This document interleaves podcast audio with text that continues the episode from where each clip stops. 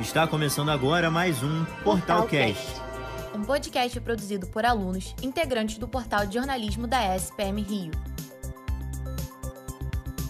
Sejam bem-vindos para mais um podcast do portal. Eu sou a Juliana Ribeiro. E eu sou Alberto Gazali. No episódio de hoje, nós vamos falar sobre a representatividade racial nas eleições. De acordo com uma pesquisa realizada pelo IBGE em 2018, 55,8% dos brasileiros se autodeclaram pretos ou pardos. Porém, apesar da quantidade de negros se candidatando crescer a cada eleição, o número de cargos políticos preenchidos por eles continua sendo bastante inferior ao dos políticos brancos.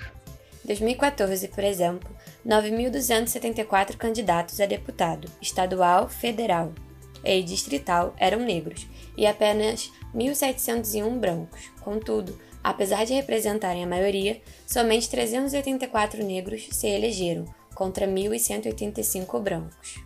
Na cidade do Rio de Janeiro, cerca de 46% de sua população é negra, de acordo com a última pesquisa nacional por amostras de domicílios do IBGE, feita em 2019. Entretanto, na eleição do último domingo, o número de negros eleitos vereadores no Rio chamou atenção. Apenas um quinto das cadeiras serão ocupadas por negros. Esse dado mostra a baixa representatividade afro-brasileira da cidade, revelando uma fonte de desigualdade racial dentro da política fluminense.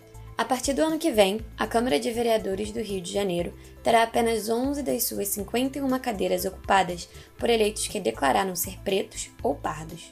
Em busca de quebrar alguns desses paradigmas, a jornalista historiadora Caroline Miranda foi uma das pessoas que se candidatou a vereadora em 2020. Para ela, a atual política da cidade carece de entendimento e identificação com as vivências da maioria do povo carioca.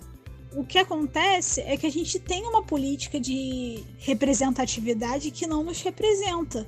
A Câmara não é representativa. Por quê? Tirando, por exemplo, a Câmara do Rio de Janeiro, ela é composta majoritariamente por homens brancos, mais velhos, que não possuem dificuldades financeiras, que não moram nas favelas, que não convivem com as dificuldades.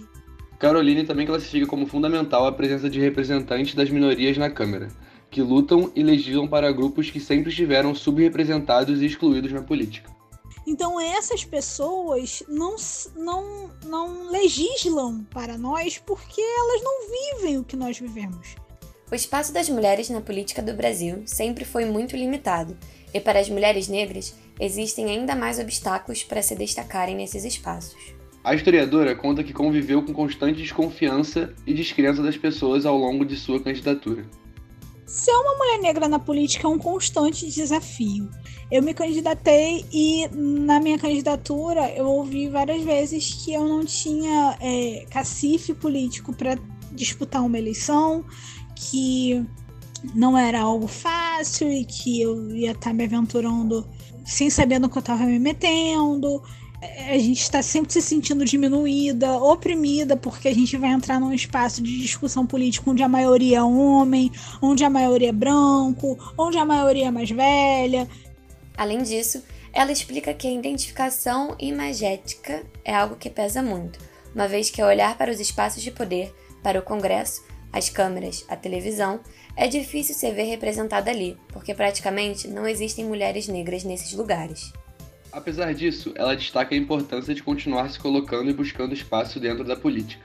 Então é muito difícil, é, mas ao mesmo tempo é, é essencial que a gente se coloque, porque se a gente não se colocar na política, a gente vai continuar não se enxergando nesse espaço e vai continuar sendo apagada a assistente social Ana Clara Araújo foi eleita vereadora na cidade de Três Rios. Ela relata sobre como o movimento de representatividade nas eleições tem avançado. A gente teve uma, um aumento bem significativo, que é um passo importante no avanço da verdadeira representatividade, mas a gente tem que avançar muito ainda. Entretanto, Ana Clara Araújo aponta que o processo ainda está no início. Para ela, a principal razão do aumento das candidaturas negras foi a figura da Marielle Franco. Uma vez que a mesma criou uma consciência popular da importância de ocupar espaços de poder. Mas eu acho que o que causa esse, esse passo significativo? Todo o processo de manifestações coletivas dos últimos anos, com o protagonismo da Marielle Franco, que foi uma figura é, muito forte com relação à mulher preta. O protagonismo da Marielle Franco foi assim muito importante para a gente entender que a militância apenas é, da internet ela não tem efetividade. A gente precisa ocupar esses espaços de poder ela ainda conta sobre a responsabilidade de ser a representante de um grupo minoritário na política. Além disso, menciona sobre o valor de ser uma mulher periférica preta na Câmara.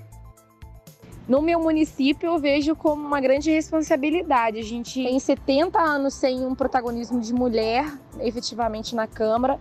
E quando a gente vem, né, eu, mulher periférica, preta, é uma responsabilidade imensa mas também uma, uma energia boa me toma pelo fato de entender que nós teremos agora na nossa Câmara as impressões e a vivência de uma mulher periférica preta na construção das políticas públicas, na fiscalização, na operacionalização.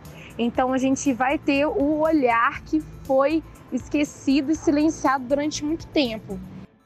A vereadora ressalta sobre o desafio de ser uma mulher negra na política e as dificuldades encontradas para quebrar os estereótipos. Um desafio cotidiano, da hora que você acorda até a hora que você vai dormir. Um desafio muito intenso, porque é, não é uma imagem que a, as pessoas estão acostumadas a ver, né? Porque já existe um estereótipo da política, do político, né? Que é o homem branco é, com todas as características que foram criadas ao longo de décadas sobre o que é ser uma pessoa política. Então, ser uma mulher negra na política traz esse desafio de, primeiro, desmistificar esse estereótipo criado pela sociedade e imprimir é, nas pessoas o que de fato representa uma mulher negra na Câmara. Ana Clara também fala sobre o obstáculo que é lidar com machismo, sexismo e racismo na Câmara. Então eu acho que é um pouco disso, né? Essa, esse desafio de enfrentar o machismo, o preconceito, o sexismo e além disso, o corte, além do corte de gênero, aquela a questão racial. Natália Trindade, Bárbara Mello, Madu Paim e Maiara Andrade, por sua vez, optaram pela candidatura coletiva. A, entre aspas, campanha delas buscou unir quatro mulheres jovens que pautassem políticas públicas para esse grupo em diferentes realidades. Madu Pai conta como esse modelo de candidatura fortalece a representatividade no processo democrático. Quando você traz isso, você mostra para as pessoas que representação política ela é importante e que ela é inerente a você. Quando você mostra que a representação é inerente a você e que você quer pautar isso, você utiliza disso como meio para que você tenha a escolha do seu voto. Ela também conta sobre os obstáculos impostos, a importância das mulheres na política e como é relevante a ocupação desse espaço. Existem 51 cadeiras para vereadora aqui na cidade do Rio de Janeiro, né, na nossa Câmara. E antes dessa eleição, na de domingo, agora são 10 mulheres, mas antes da eleição eram 7 mulheres. Então, quando você tenta trazer isso para dentro da política, você é desencorajada, você é tratada como louca, você é tratada como alguém incapaz. É muito importante que mais e mais mulheres sejam eleitas, estejam inseridas nesses contextos, para que mais mulheres puxem outras mulheres. Nós temos que funcionar como um canal, nós temos que funcionar como alguém que vai pegar na mão de alguém, de outra mulher e vai trazer, vai trazer essa mulher para dentro da luta política, porque esse é o espaço dela.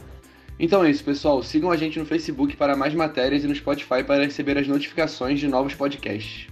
Esse episódio contou com reportagens de Alberto Gazali, Eloá Almeida, Francisco Ferreira, Joaquim Werneck, João Pedro Abdu, Juliana Ribeiro e Léo Garfinkel, com a locução de Juliana Ribeiro e Alberto Gazali, edição de Francisco Ferreira e supervisão de Ana Júlia Oliveira, Caroline Mi e Patrick Garrido.